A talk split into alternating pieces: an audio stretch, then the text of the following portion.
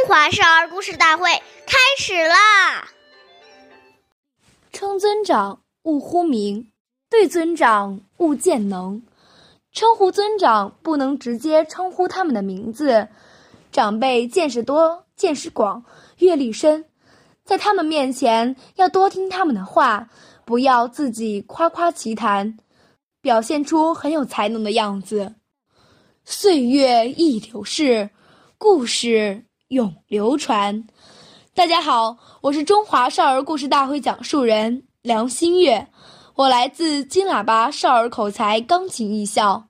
今天我给大家讲述的故事是《贤明的妻子》第十九集。齐国宰相晏婴有位车夫叫吕成，他依仗主人的权势，非常骄傲自大。有一次，吕成回到家中，妻子表示要离开他。吕成很吃惊地问：“我为宰相改车，多体面啊！不愁吃穿，你为什么要离开我呢？”妻子说：“你还知道自己是个车夫啊？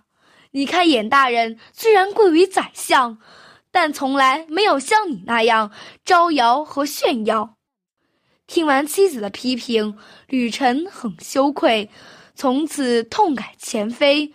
后来，在晏子的推荐下，吕成当上了大夫。下面有请故事大会导师王老师为我们解析这段小故事，掌声有请。好，听众朋友，大家好，我是王老师。我们把这个故事给大家进行一个解读。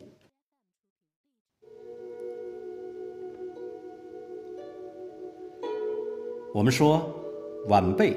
直呼长辈的名字是不礼貌的，是没有教养的表现。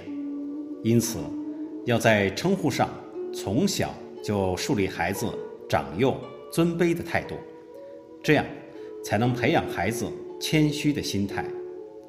如果孩子目无尊长，爱好表现，长辈就不愿意教他们了。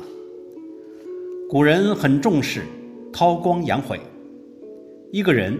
即使你有才华，也不能在大庭广众之中故意卖弄，这是相当危险的。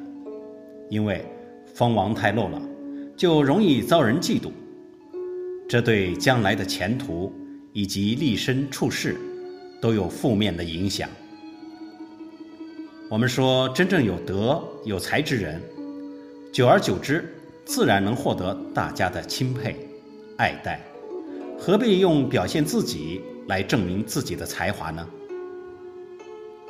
好，感谢您的收听，下期节目我们再会，我是王老师。